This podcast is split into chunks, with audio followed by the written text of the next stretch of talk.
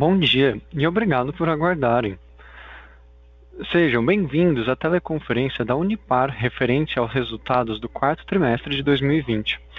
Estão presentes hoje conosco Maurício Rossomano, diretor-presidente, e Christian Sinistlein, diretor financeiro e de relações com investidores. Informamos que esse evento está sendo gravado e que todos os participantes estarão apenas ouvindo a teleconferência durante a apresentação da Unipar.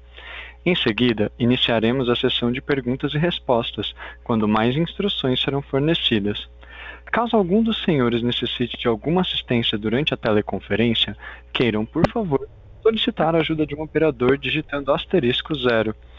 Este evento também está sendo transmitido simultaneamente pela internet via webcast pela plataforma MZIQ, podendo ser acessado pelo site da companhia no endereço www.ri.unipar.com, onde se encontra disponível a respectiva apresentação. A seleção dos slides será controlada pelos senhores. O replay deste evento estará disponível logo após seu encerramento. Lembramos que os participantes do webcast poderão registrar via website perguntas para a Unipar, que serão respondidas ao longo da sessão de perguntas e respostas ou após o término da conferência pela área de RI.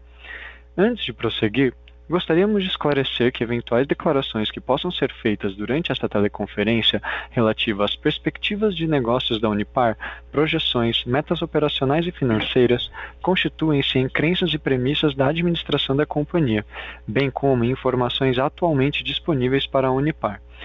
Considerações futuras não são garantias de desempenho e envolvem riscos, incertezas e premissas, pois se referem a eventos futuros e, portanto, dependem de circunstâncias que podem ou não ocorrer.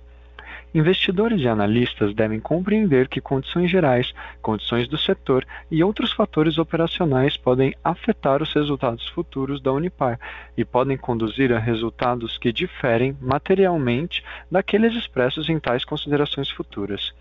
Gostaria agora de passar a palavra ao Sr. Maurício Russomano, que iniciará a apresentação. Por favor, senhor Maurício, pode prosseguir. Obrigado, operador. Boa tarde a todos. É, não podemos falar de 2020 sem falar de Covid-19, né? Uma pandemia que ainda não vencemos, mas atuamos de forma responsável para proteger nossas equipes, apoiar a sociedade e manter a continuidade de nossas operações que produzem itens essenciais para o dia a dia das pessoas e o combate ao vírus. Em destaque, mais do que dobramos o lucro líquido da empresa comparado a 2019, atingindo 370 milhões, e o EBITDA ficou próximo à casa de um bilhão de reais. No mercado de PVC, tivemos uma queda brusca e grande na demanda em março de 2020, em função principalmente da paralisação da construção civil e depois uma retomada em ritmo muito forte a partir do terceiro trimestre. Já no mercado de clorados, a demanda permaneceu aquecida durante todo o ano, principalmente nos segmentos produtores de itens essenciais para o combate à Covid-19. Por outro lado, o mercado de soda mundial permaneceu com excesso de oferta durante a maior parte do ano, impactado pela redução da atividade industrial em alguns segmentos globais. O resultado favorável em 2020 foi alcançado devido à implementação da nova estratégia corporativa da Unipar e também por questões conjunturais favoráveis, como a forte demanda do PVC e o segundo semestre eh, e a desvalorização do real. Aproveito para falar da nova estratégia Unipar, que tem como objetivo a continuidade do crescimento sustentável da companhia, aliado ao compromisso de desenvolvimento e proximidade dos colaboradores, comunidades, parceiros de negócios e responsabilidade com meio ambiente, saúde e segurança. A estratégia de crescimento foi traduzida e implementada em quatro grandes alicerces da Unipar: pessoas, excelência operacional, foco no negócio do cliente e sustentabilidade. Em cada pilar, fizemos uma definição tática e coerente ao novo momento da empresa e às ambições do futuro, conseguimos ser ágeis e assertivos durante os meses de grande criticidade da pandemia. No pilar de pessoas, a implementação de um novo modelo de gestão e mentalidade empreendedora foram decisivos para criar o senso de urgência necessário e uma mobilização imediata da organização para passar pelos meses mais desafiadores do ano. Definimos três prioridades para a gestão desta crise na Unipar. Um, cuidar das equipes e seus familiares. Dois, apoiar a sociedade e comunidades no entorno das operações. E três, garantir a continuidade operacional de nossas fábricas frente ao compromisso da Unipar em manter o abastecimento do mercado. Apesar do período tão adverso, decidimos aumentar os investimentos no desenvolvimento profissional com o objetivo de preparar as equipes para o futuro. Criamos programas como o Equilibre para apoiar a saúde física e mental dos colaboradores e seus familiares. E estabelecemos um diálogo contínuo e aberto, criando proximidade e confiança entre todos. Decidimos também não demitir durante os meses mais críticos da pandemia e realizamos mais de 200 movimentações durante o ano.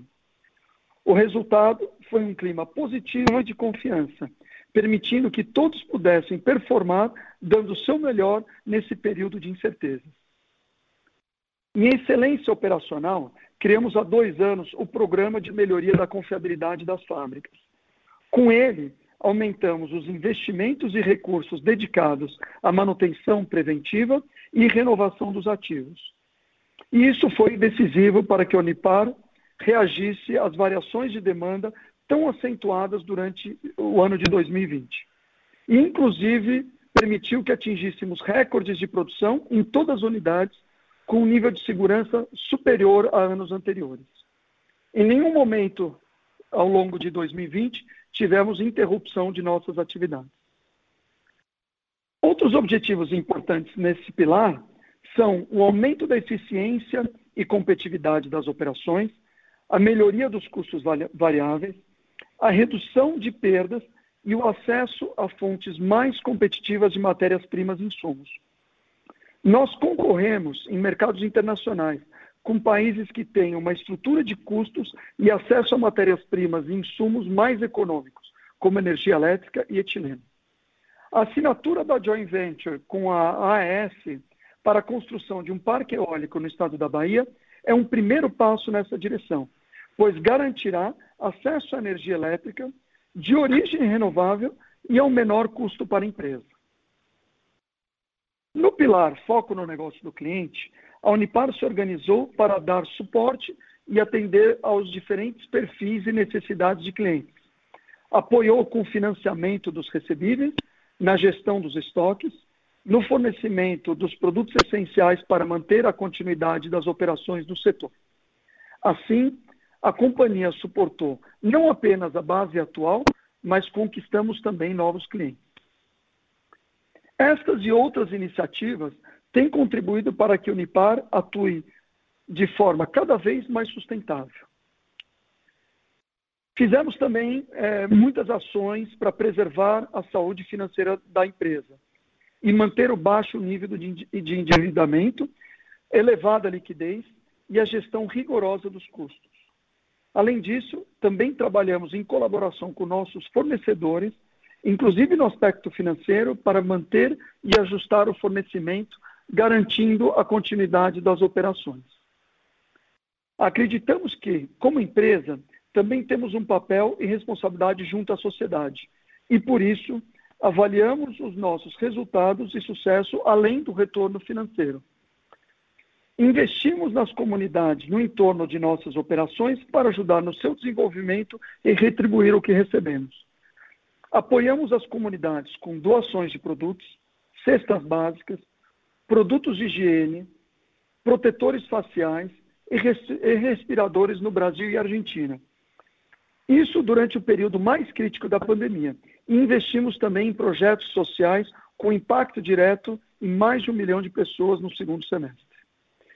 Gostaria de finalizar agradecendo a todos os parceiros, clientes, acionistas, fornecedores e comunidades, e um agradecimento especial à equipe Unipar, que atuou de forma muito responsável e comprometida com a empresa e a sociedade. Em 2021, nosso compromisso se renova para seguirmos esta jornada. Passo agora a palavra para o Christian Schnitzlein para a apresentação dos resultados. Boa tarde a todos. Espero que todos estejam bem. Obrigado, Maurício. Para quem está seguindo na apresentação, no slide 5 nós temos os highlights, no 6 e 7 nós temos o resultado financeiro. No slide 6, comparado contra o trimestre anterior, quarto trimestre contra o terceiro trimestre, e no slide 7, 2020 contra 2019. A receita líquida consolidada do quarto trimestre teve ligeira queda de 2% frente ao terceiro trimestre. Isso foi justificado principalmente pelo menor preço de soda no mercado internacional. Já no acumulado, a receita líquida foi de 27% superior a 2019. Essa diferença se deu por maiores volumes de venda e melhores preços internacionais do PVC. O CPV no quarto trimestre foi de 650 milhões, 15% abaixo do terceiro trimestre. No ano, o CPV somou 2,5 bilhões de reais, pressionado pelo maior consumo de insumos e pelos seus preços maiores.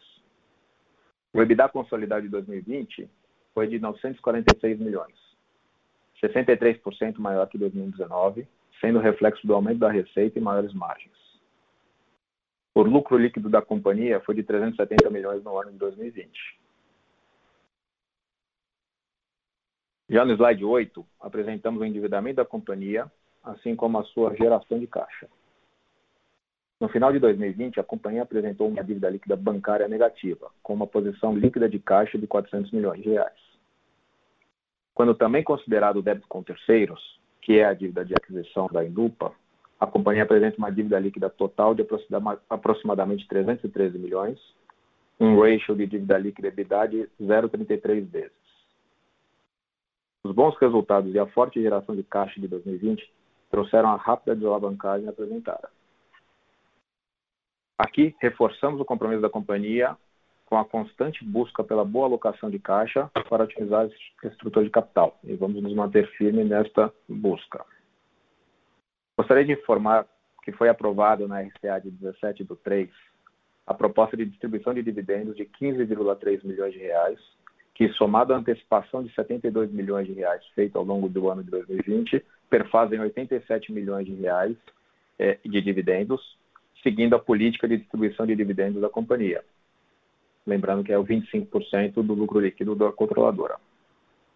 Adicionalmente, informo que na mesma reunião foi aprovada a proposta de adequação de reservas ao capital social através de nova distribuição de dividendos de 96,4 milhões de reais.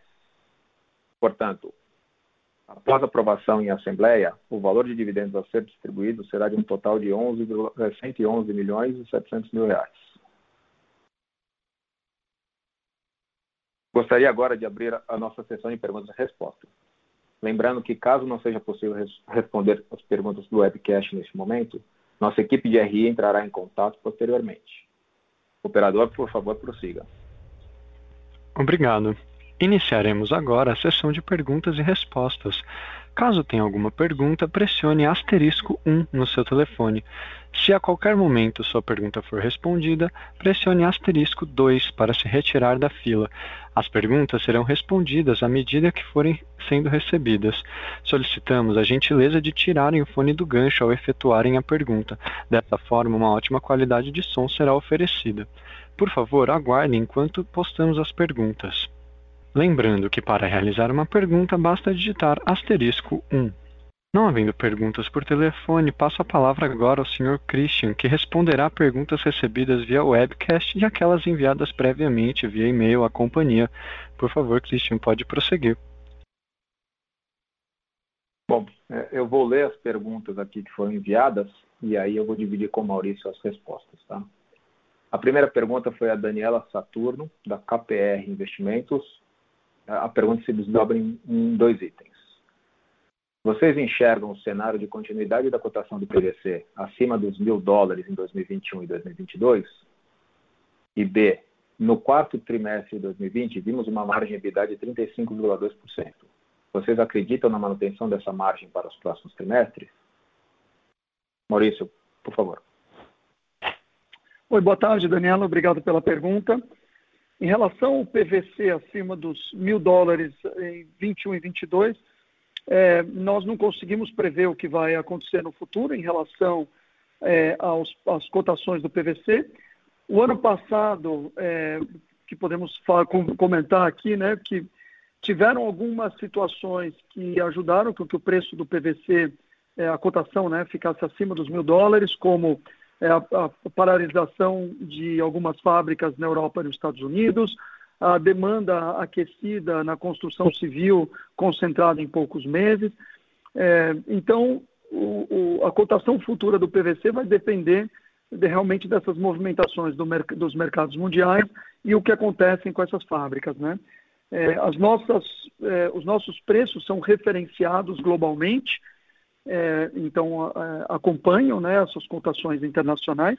Então, a hora que nós olhamos aqui para o futuro, né, se vamos preservar uma margem de 35%, é, por preço, vamos depender das variações de preço, mas nós, como é, Unipar, estamos fazendo a parte que nos cabe. Então, nós temos, é, como eu disse anteriormente, nós temos um pilar da nossa estratégia que é de excelência operacional, é, e dentro desse pilar nós olhamos formas de melhorar a nossa competitividade e reduzir custos. Então, é, temos uma série de programas aqui de melhoria é, de processos de produção, melhoria de coeficientes, é, reduções de custos, buscas de matérias, outras matérias-primas, né, é, é de forma competitiva. Tudo isso para manter a rentabilidade da Unipar num patamar adequado e, e, positivo. Perfeito. A próxima pergunta vem do Guilherme da Fonseca, Guilherme Fonseca, perdão, da empresa Arcos. Boa tarde, parabéns pelo excelente resultado. Sabemos que a Unipar se mantém atenta ao mercado, mas é provável que tenha alguma movimentação de M&A em 2021? Maurício também, por favor. Boa tarde, Guilherme. Obrigado pela pergunta. É, a, a, Unipar é, segue consistentemente buscando oportunidades de negócio para a empresa, seja de aquisições, sejam outros modelos internos de expansão, outras linhas de negócio, etc. Né? É, em relação se tenhamos algum movimento de M&A em 21, tudo vai depender é, desses eh, projetos, estudos funcionarem e depois é, que no processo de M&A sim faça sentido é, para a empresa. Então, é, de novo, é, temos o, o, processo sempre em andamento, é contínuo, não é, ele não é em 2021 ou 2020 mais intenso ou menos intenso. Mas é, tudo depende, obviamente, que seja um bom negócio para a companhia e que as condições, de uma maneira geral, tragam um retorno é, que nós esperamos para a empresa e para os seus acionistas. Perfeito, Maurício, obrigado. É, a próxima pergunta é do Marconi. Boa tarde, belo resultado. Pergunto se existe a possibilidade, a possibilidade de detalhar as despesas administrativas no balanço e se existe alguma perspectiva de um desdobramento de ações no curto, médio prazo. É, Marconi, é, este ano a gente teve um evento é, no começo do ano, né, que foi um plano de outorga de ações. É, isso, isso impacta é, as despesas administrativas, então você é um evento não recorrente que, que foi aconteceu este ano. A tendência é não acontecer nos próximos momentos, né? mas o, o plano continua válido. Mas é, esse foi o principal impacto aí no aumento das despesas administrativas. Né? Tem outros impactos menores, é, como toda a movimentação é, de funcionários, foram mais de 200 movimentações de funcionários com é, alinhados a um pouco do que a estratégia que o Maurício falou. Então a gente teve movimentações em cargos, teve novas funções é, sendo, sendo contratadas, então esse teve um impacto menor. Tem alguns impactos de consultorias e, e advogados que, por serem em dólar, eles pressionam, porque o dólar subiu, mas o grande impacto mesmo foi o plano de outorga acontecido é, em, em, janeiro. É, perspectiva de desdobramento de ações no curto e médio prazo a gente não tem ainda, tá? Uma nova pergunta do Caio Matheus Joia, da Atias Química. Haverá paralisação na produção nos próximos meses? Isso poderá impactar nos resultados? Maurício, quer comentar ou eu comento? Sim, posso comentar. Boa tarde, Caio. é, todos os anos nós temos paradas programadas é, na companhia. Né? Isso é normal para uma empresa industrial química e principalmente com toda a nossa política para manter as fábricas né, em, em perfeitas condições para operação. É, então, tem muitas dessas paradas que são é, é, paradas é, preventivas, é, exatamente, né, é, manutenção preventiva dos equipamentos, e tem paradas que ocorrem por questões de legislação. Nós temos uma parada que se iniciará agora na semana que vem, mas é uma parada motivada por uma parada também de um, um dos nossos principais fornecedores de matéria-prima. Então, nós temos uma parada no, no, próximo, iniciando em março até o final é, de abril. Isso pode impactar resultados? Isso daí já está contemplado na nossa preparação é, para os próximos meses, né, em termos de estoques e como que a, a companhia opera é, de uma maneira contínua. Então, é, paradas são, vamos dizer, normais ao longo do ano é, nos diversos sites ou em diversas partes das nossas fábricas ao longo do ano. Perfeito, Maurício. Mais uma pergunta aqui do Rafael Ribeiro. Boa tarde, parabéns pelos ótimos resultados. Gostaria de saber se existe alguma expectativa de inversão da tendência de alta nas despesas gerais administrativas. Obrigado. Rafael, como eu comentei antes, é, obrigado pela pergunta. É, a gente sempre busca é, diminuir custos ao máximo. Teve este movimento que imaginamos que não seja recorrente, né? então teve esse movimento em janeiro deste ano que pressionou um pouco para cima as despesas, mas sempre buscamos aí a diminuição, seja por digitalização, seja por eficiência, é, tentar diminuir as, as despesas. Mais uma pergunta veio do Jair. Boa tarde. Qual a perspectiva de preço? Qual a perspectiva de preço do PVC para o resto do ano? Obrigado. Boa tarde, Jair. É, como forma eu já comentei, é, é, obviamente não, não é um, um tema que, que, que, sabemos que vai acontecer, porque demora, depende né, das condições internacionais, da, da atividade econômica no, no, mundo e também das fábricas, né, da operação e a capacidade de entrega das fábricas internacionais. Então é difícil de prever o que vai acontecer com os preços nos próximos anos, né? principalmente até o final do ano. O que tem que acontecer é que nós temos que estar preparados para qualquer variação de, de preços em relação às ações que nós tomamos na companhia para manter a companhia é, saudável e gerando o resultado que nós precisamos. Obrigado, Maurício. Uma pergunta agora da Heloísa Cruz, da Stochos. Boa tarde, parabéns pelo resultado. O que precisaríamos para que estivéssemos operando a cerca de 90% da utilização da capacidade?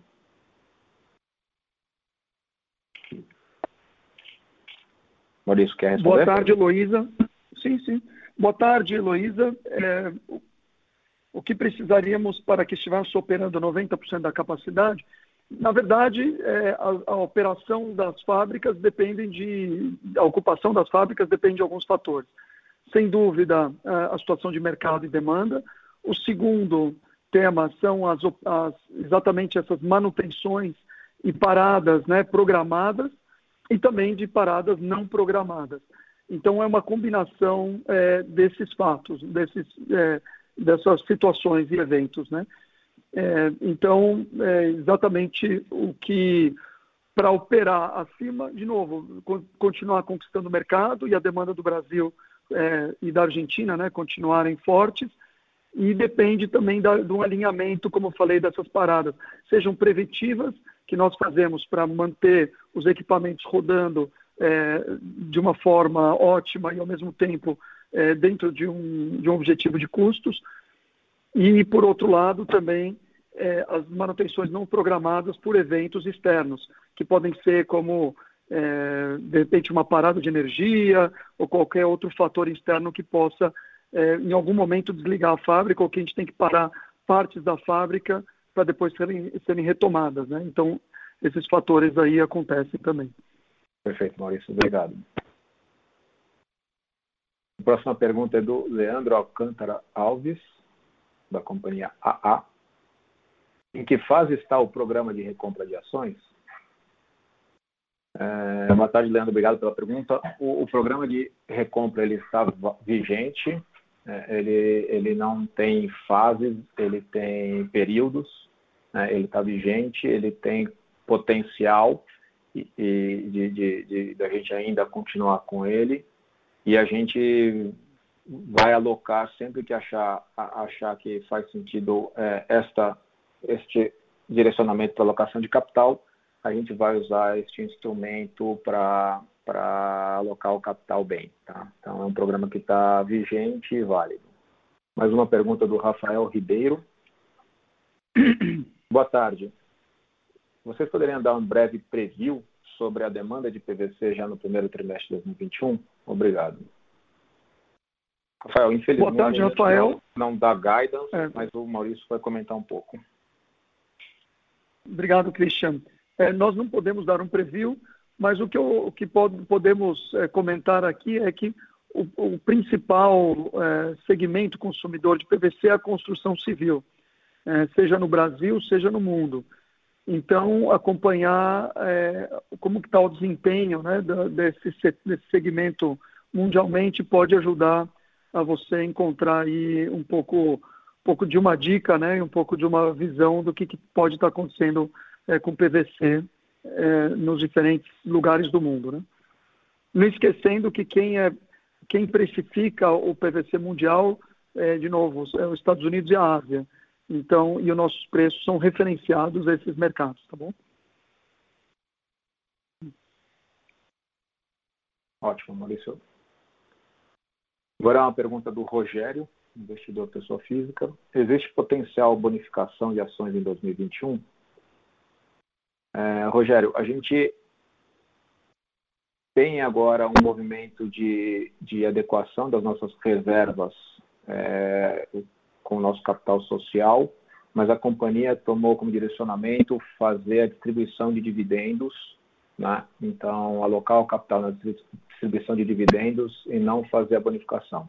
Então esse era o momento mais próximo que poderia ter uma bonificação e a companhia tomou a, a, a direção de fazer a distribuição de dividendos é, para adequação. Então, nesse momento, a gente não tem é, é, nenhum plano de fazer bonificação. Uma pergunta agora do João Carlos Ronchel Soares, ele é da Negociar e Experts.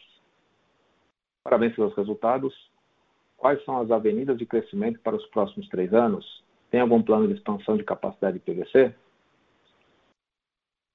Deixo com você, Maurício. Boa tarde, João. Obrigado pela pergunta. É, temos algum, tem algumas áreas é, relevantes. Né? Uma das avenidas é a aprovação do marco do saneamento, que, é, que foi aprovado no final do ano passado e objetivo, tem como objetivo né, o, o saneamento universal, que é acesso a 99% da população de água, em água no Brasil e 90% de esgoto. Então, isso, ao longo dos próximos 10 anos, será, sem dúvida, um dos drives aí de crescimento e expansão, já que o PVC pode ser utilizado tanto no uso para a criação de toda essa infraestrutura necessária, como também depois que a infraestrutura estiver pronta, nós, nós, os, os, nossos produtos eles entram no tratamento químico da água e do esgoto. Então, sem dúvida, essa é, um, é uma área para se acompanhar e, e, e posicionar é, para realmente conseguir capturar as oportunidades. É, outras avenidas de crescimento seriam a expansão geográfica da companhia em outros territórios, seja no Brasil, na Argentina ou em outros lugares, né, na América Latina ou, ou fora do país, no segmento de soda, cloro é, ou PVC. É, um outro tema relevante né, que impacta bastante a gente é o próprio crescimento, as perspectivas de crescimento do Brasil e da Argentina no consumo per capita é, dos produtos que os, cujos insumos são, são os nossos, né? seja soda, cloro e o PVC. É, mas nós também olhamos não apenas para a área de crescimentos de top line, mas nós olhamos também é, uma forma de geração de valor, olhando também para trás da cadeia. Né? Eu, eu, comentei do projeto da joint venture com a ES, que era para garantir acesso à energia nos próximos anos, ao mesmo tempo ser de uma fonte renovável e com custo é, melhor do que nós temos hoje. Então, isso também gera valor. E nós estamos olhando também outros projetos, é, olhando para a nossa cadeia de suprimentos ou insumos ou é, em toda a parte de logística é, que esteja envolvida com isso. Então, pode ser que a geração de valor também venha por esse lado para a nossa empresa. Perfeito, Maurício. Obrigado. Aqui a gente tem três perguntas sobre o, a lei do gás. Então eu vou, eu vou tentar traduzir em uma só. O Lucas Munhoz, o Guilherme Fonseca e o Evaldo Batista perguntaram basicamente qual o benefício que a lei do gás traz para a Unipar é, é, em termos de redução de custo, é, como pode impactar nas margens e como a empresa está vendo é, é, este é, este marco. Boa tarde, é, obrigado Lucas, Guilherme e Júlio, né, pela, pela pergunta. Ah, não, desculpa, Evaldo. Evaldo, né? Evaldo Guilherme e Lucas, obrigado pela pergunta. Bom, a lei do gás é um marco importante para a nossa indústria, porque existe agora a perspectiva do, da aquisição de gás é, de uma forma mais competitiva. É, e isso é muito importante porque em outras regiões do mundo, é, principalmente os Estados Unidos, que nós competimos, né, é, eles têm acesso a esses insumos e matérias-primas e, e, o gás, principalmente pelo advento do shale gas, com custos muito baixos, né, muito menores. Então isso acaba impactando a energia elétrica, acaba impactando o custo do etileno. Então essa a perspectiva é, é positiva. Né? É, o que, que é, ajuda a gente? Bom, é, uma das dos pontos é que o gás nós entremos no mercado livre e, e, e seja possível né, ter competição entre os fornecedores, como nós temos com a energia elétrica é, hoje. Então isso, sem dúvida, pode gerar é, uma redução do custo do gás para essas diversas aplicações. E, por fim, também pode nos ajudar é, na possibilidade de, de viabilizar é, novos projetos é, que a gente dependa do gás como fonte. Então, isso também pode ser uma ajuda, porque pode abrir novas é, opções de investimentos ou áreas de atuação é, da nossa empresa. Perfeito, Maurício. Obrigado. É, o Júlio César Coelho, da Lapan Capital, pergunta: Boa tarde, senhores. A perspectiva agora que a alavancagem está baixa de captar novos financiamentos no mercado, debentures, para aproveitar esse patamar baixo de juros, ou a estratégia de capital será de manter caixa líquido?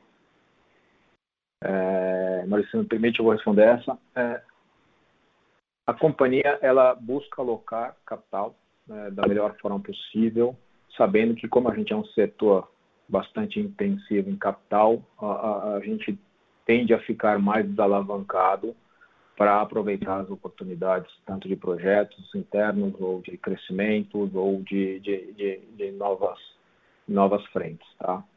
É, então, a gente tende a sempre estar com uma alavancagem baixa, a gente olha as possibilidades, vê as janelas também de mercado, então a gente pondera todas essas frentes para tomar as decisões. Tá? Então, não necessariamente essa é a alavancagem que a gente é, é, tem que ficar, mas também se tiver oportunidades melhores, a gente vai alocar o caixa, tá? Então, ainda fica em aberto isso e aí a gente vai alocando conforme as oportunidades ou conforme nosso plano estratégico vão direcionando. Mais uma pergunta aqui do Paulo, da J Quant. Parabéns pelo resultado.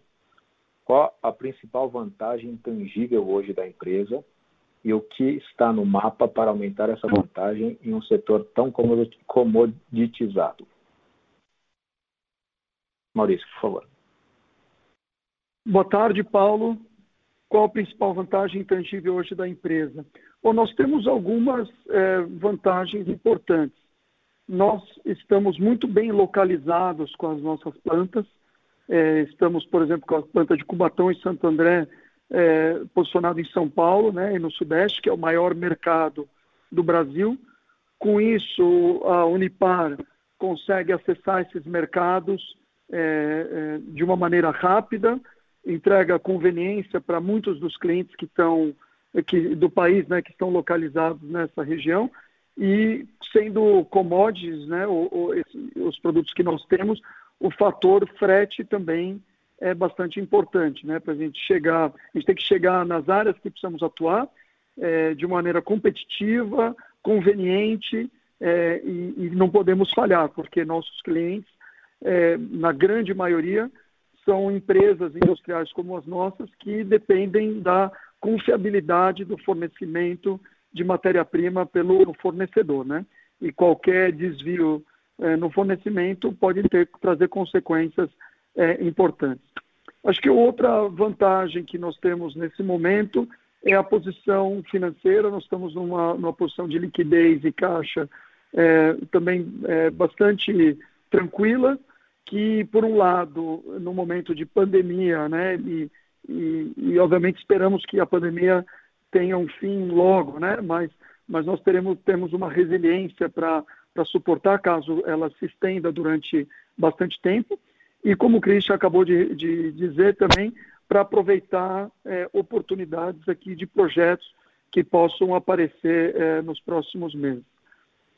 É, eu diria que também um, um outro tema importante de, de, vantagem nos mercados que atuamos é que a Unipar é uma empresa que também está há muitos anos é, atuando tanto no Brasil como na Argentina. Então nós temos também um track record e, e, e um relacionamento de longa data com os nossos clientes e parceiros é, na, na, região, que foi muito importante agora nesse momento também de pandemia, já que as cadeias, de uma maneira geral, é, ficaram alteradas, né, exatamente por causa das, das incertezas, tanto do lado do, dos clientes, né, como também dos lados fornecedores. Então, nós também pudemos usar isso ao nosso favor e o favor, obviamente, de, de toda a cadeia, esse relacionamento que a gente usou muito isso para se aproximar e pegar informações é, é, da ponta né, do cliente e levar até os nossos fornecedores, equilibrando assim é, exatamente as necessidades, é, os contratos dos insumos e, e, fornecimento. Então, esses aqui são alguns é, dos pontos aqui que, que nós acho que fazemos bem ou estamos bem posicionados para gerar uma vantagem competitiva. Né? Perfeito, Maurício. Obrigado. Acho que a gente não tem mais perguntas diferentes, tem algumas perguntas que já foram feitas e aí a gente responde individualmente para quem fez, tá bom? Não havendo novas perguntas, gostaria de passar a palavra ao Sr. Maurício para as considerações finais. Por favor, Sr. Maurício, pode prosseguir. Obrigado, operador, e obrigado também aos colegas aqui que ajudaram na preparação e principalmente, como eu mencionei antes, muito obrigado a, a todos, né, os parceiros, é, acionistas, clientes, fornecedores, comunidades, é, por, por terem apoiado e ajudado é, durante todo esse ano 2020 a vencer todas as, as adversidades né, e desafios que foram colocados. Né. Foi um ano bastante difícil, é, no sentido de incertezas e, sem dúvida, nas consequências dessa pandemia na, na vida das pessoas. É, e realmente é, eu acredito que nós não teríamos não só tido os resultados mas, é, financeiros, mas também os, os resultados é, em termos de suporte, de novo, aos colaboradores, às famílias, às comunidades, é, sem, sem que tivesse é, tido essa mobilização.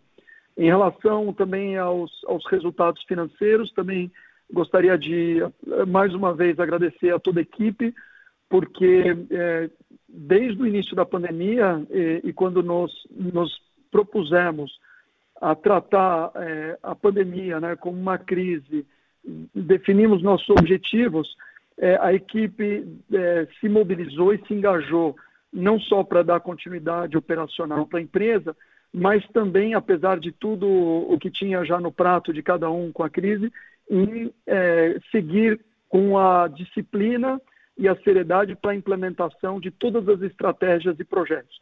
Então, parte da companhia é, permaneceu nas fábricas e, e, enfrentaram, ficaram na linha de frente, né, é, enfrentando é, a pandemia e, e, e, produzindo produtos que vão para uso no dia a dia, né, e tão essenciais para todos nós, e também muitos produtos que são usados é, no combate do Covid, e também as pessoas do administrativo ou de outras áreas que foram para suas casas, mas que com essa forma de trabalho home office se esforçaram muito para manter a, a, empresa toda conectada e girando com o mesmo senso de urgência e necessidade para atendimento, de novo, de clientes, fornecedores, é, parceiros, comunidades, etc. Então, muito obrigado a todos e vamos agora é, continuar brigando com a mesma intensidade é, para que 2021 continuemos na mesma trilha.